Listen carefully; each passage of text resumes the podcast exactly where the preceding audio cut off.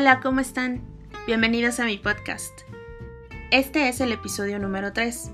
En este episodio les platicaré de un amigo que me ha acompañado durante un momento muy personal en mi vida y que me enseñó que esta también está compuesta de notas. Espero lo disfruten.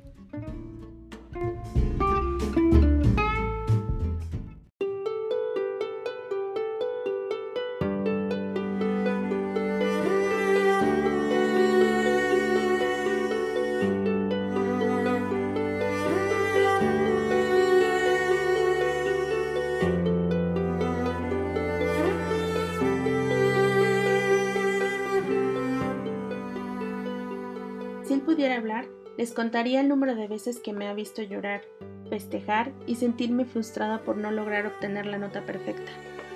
Su voz es muy parecida a la mía porque alcanza los mismos tonos y además es experto en expresar las emociones más profundas de un ser humano. No les voy a contar la historia de cómo lo conocí, pero sí les voy a compartir lo que me ha enseñado. Ah, y por cierto, él se llama violonchelo, chelo para los cuates, así le gusta que lo llamen.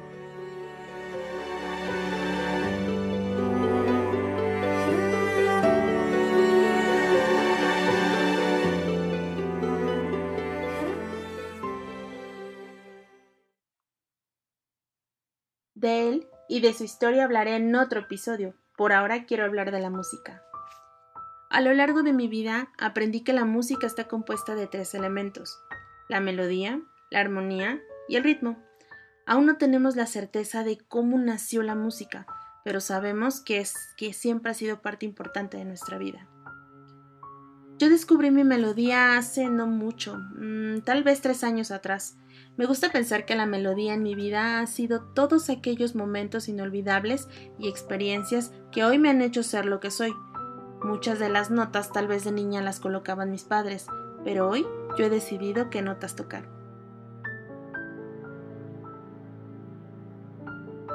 Pensando en las notas, mmm, muchas de ellas han sido mis viajes, objetivos personales y por supuesto sueños. La armonía. La armonía son las personas que he conocido a lo largo de, de mi melodía.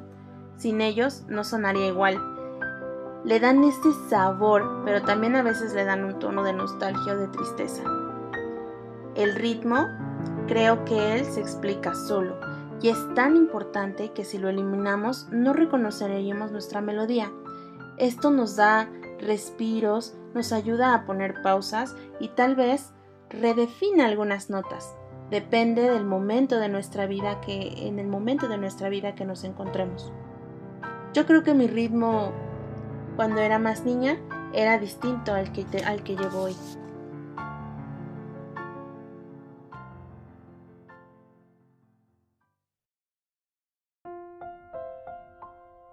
Chelo me enseñó, en menos de dos años, que a mi melodía le hacían falta algunos ajustes.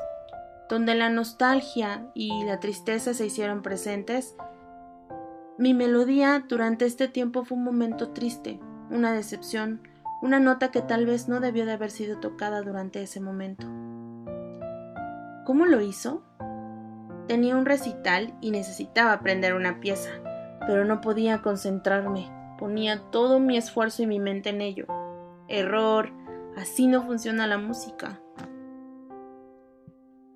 Una noche cansada y un poco harta, dejé a Chelo descansar y por un momento me senté y me observé. Me di cuenta que estaba tan centrada en que fuera perfecto que me estaba olvidando de disfrutar el momento. Esa pieza. Estaba tensa, no relajaba mi cuerpo y mucho menos mi mente. Mm, me volví a sentar, tomé a chelo y empecé a tocar. Y dejando de pensar, logré tocar la nota que tanto me ocupaba. Un buen día, y pensando en mi analogía de la música, decidí quitar algunas notas y poner notas nuevas. Cambié armonías y le bajé al ritmo, y ¿saben qué? Funcionó mi melodía comenzó a sonar mejor. Tal vez hay momentos como este que estamos viviendo que nos hacen cambiar nuestra melodía. Y es válido. En la partitura de nuestra vida quedará escrito que hubo melodías llenas de notas hermosas y notas que nos hicieron sentir emociones nuevas y tal vez no tan agradables.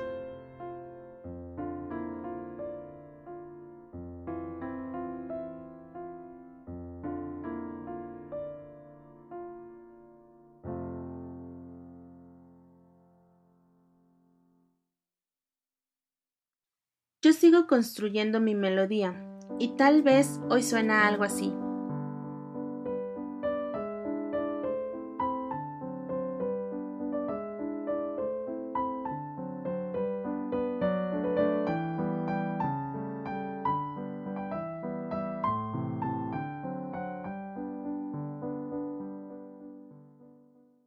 En algún momento llegó a sonar algo así,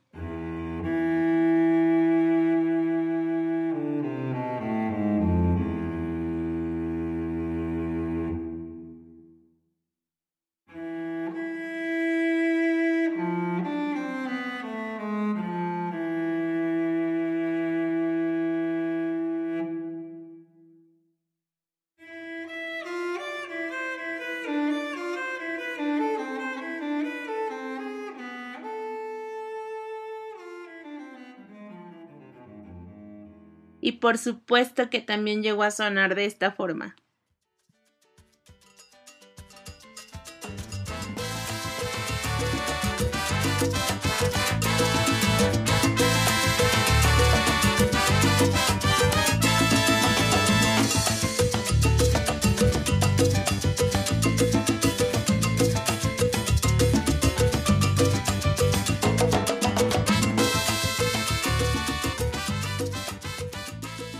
Fueras una melodía, ¿cómo te gustaría sonar?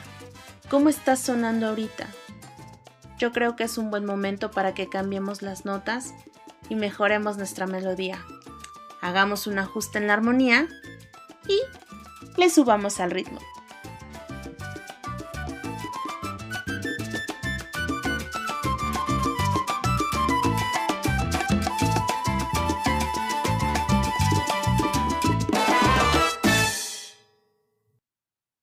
Espero que este formato de historias no los esté aburriendo. Les prometo que pronto, pronto, pronto voy a tener invitados con los cuales vamos a compartir otros temas y el formato va a ser completamente diferente. Por ahora solo estoy yo y mi voz platicándoles de algunas de las cosas que me apasionan y algunas analogías que me he puesto a pensar. Compártame cómo sería su melodía, los estaré leyendo en redes por fin tenemos página en Facebook. Es intensamente 33 y recuerden también en Instagram arroba intensamente 33 podcast. Los espero ahí.